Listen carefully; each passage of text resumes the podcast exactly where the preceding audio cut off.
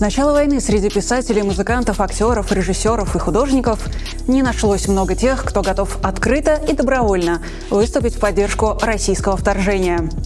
Запрещая и отменяя тех, кто войну не поддерживает, государство стремится заместить их правильным патриотическим продуктом. Вот и получается, что важнейшим из искусств для нас становится Z-искусство.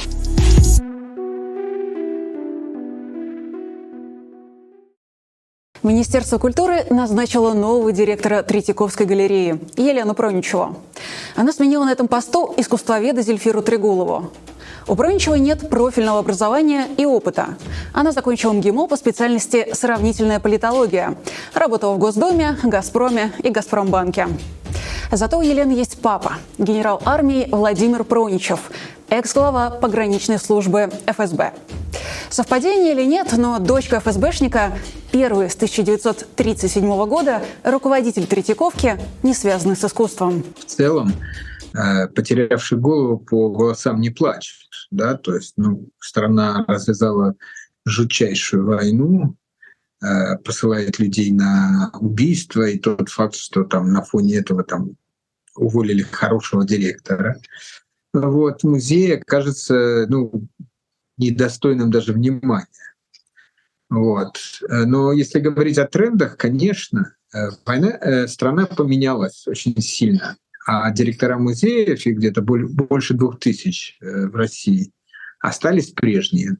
Вот. И поэтому сейчас, во-первых, есть какие-то люди, которые хотят на это место. Во-вторых, есть какие-то люди, которые уверены, что теперь музеи, кинотеатры должны быть участниками войны, ну то есть как-то содействовать, помогать, пропагандировать и так далее, и так далее. Что же теперь предлагает искушенным и не очень зрителям?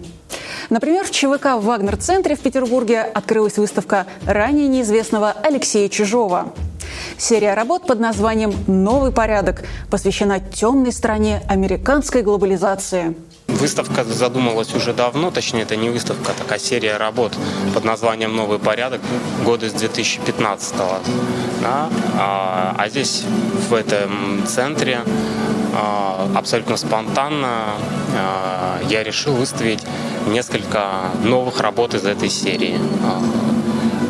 Почему здесь именно, почему в Вагнер-центре?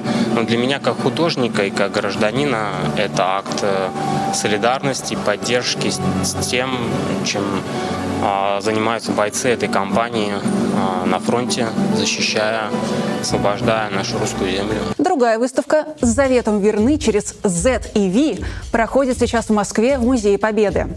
На площади в 250 квадратных метров представлено около тысячи историй подвигов участников так называемой СВО и подвигов героев Великой Отечественной войны. А выставка создана за счет грантов 19,5 миллионов рублей от президентского фонда культурных инициатив. Так власть старается вписать преступления настоящего в память э, или мифологию Второй мировой войны. Но зрителей на выставке почти нет когда начались эти события, героические, да, трагические местами, а, наш музей сразу же э, вот с такой инициативой вышел о том, что нужно уже сейчас, э, да, не дожидаясь э, того, когда пройдет время, а, увековечить наших героев, ребят, которые закрывают нас своими телами. Тогда на нас фашисты, немцы, Гитлер напал. Сейчас НАТО на нас нападает руками наших братьев. Это не, не очень хорошо устроили братоубийственную войну. Ходила по музею и думала, наверное, Зеленский, те, кто в том числе развязал эту войну, они никогда не были в этом музее и забыли о том, что их деды и прадеды, скорее всего, тоже где-то сложили свои головы на большой дороге к победе.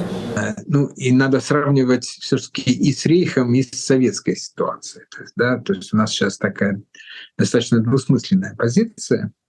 Э, ну, во-первых, э, сам Путин или его власть, э, у них нету собственной, ну, как бы культурной политики, как, как в эстетическом смысле. Точнее, она есть, но она вся обращена в прошлое.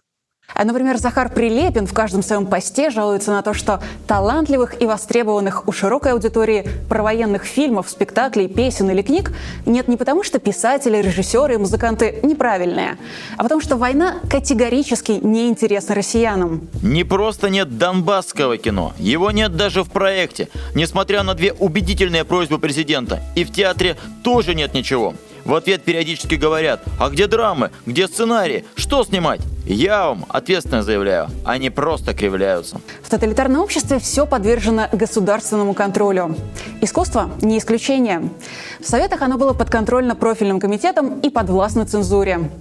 Дмитрий Шагин, чью картину «День тельняшки» недавно убрали с выставки за политический подтекст, сталкивается с этим уже не в первый раз. Ну, в Советском Союзе там было как-то более так э, все просто, и были критерии цензуры. То есть к нам приходило э, на нашу выставку э, товарищество экспериментального изобразительного искусства, она была в Петербурге, тогда еще Ленинграде, два раза в год, да, и приходила комиссия, вот такая из комитета по культуре, из КГБ, и они снимали работы по трем признакам. Это, значит, э, антисоветская пропаганда. Потом второй был критерий – это религиозная пропаганда. Это любое там изображение крестика, там, куполка или какого-то нимба. Это уже считалось религиозная пропаганда, эти картины снимали.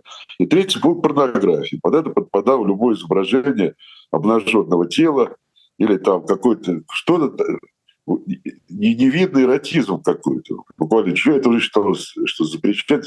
Три пункта. По каким пунктам сейчас запрещать, я не очень понимаю. Цензура военного времени, пусть и не содержит четких критериев, зато остро реагирует на все, что может поставить под сомнение цели войны и сам смысл существования путинского режима. Она будет выдавливать все живое, все, что не содержит Z, V и георгиевских лент – но не сможет ничего предоставить взамен, потому что не имеет поддержки ни среди настоящих художников, ни среди зрителей.